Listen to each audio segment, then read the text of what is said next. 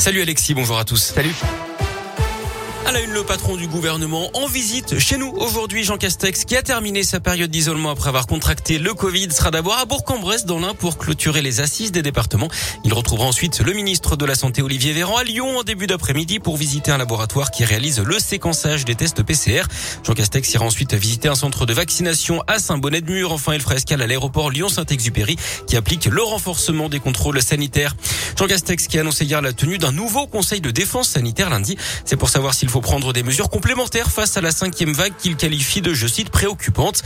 Le nombre de cas positifs a augmenté de 60% en une semaine en France.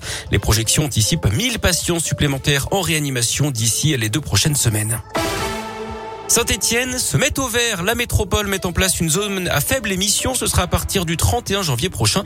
Les élus ont adopté la mesure hier. C'est pour lutter contre la pollution de l'air liée à la circulation en interdisant donc les véhicules les plus polluants. La zone est délimitée par la nationale 88, la 72 et la départementale 201. Sept communes sont concernées.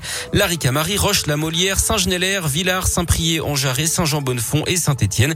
C'est d'ailleurs le même périmètre hein, utilisé pour la circulation différenciée qui est mise en place lors des pics de pollution. Une énorme tempête de neige hier à Clermont-Ferrand, début de soirée aussi soudaine que violente. Les flocons n'ont pas tenu longtemps, mais suffisamment en tout cas pour créer des ralentissements dans et autour de la ville. On vous a mis la vidéo sur radioscoop.com. Toujours à Clermont, cet appel à témoins lancé par la police après le décès d'un piéton. Hier, il traversait le boulevard Étienne Clémentel quand il a été heurté par un camion ben. Ça s'est passé vers 13h30. Le commissariat de Clermont est en charge des investigations.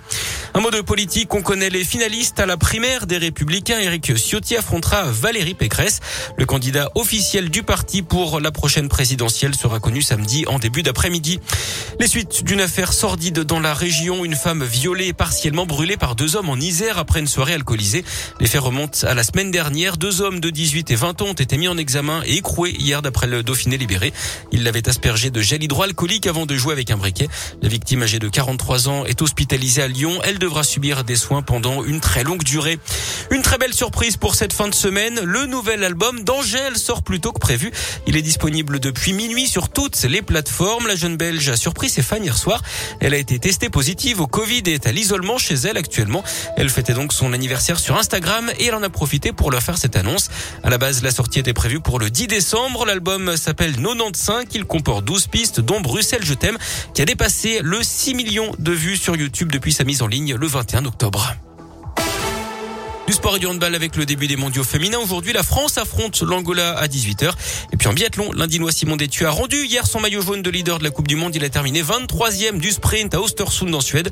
Le Français cède la première place du classement général au Suédois Samuelsson.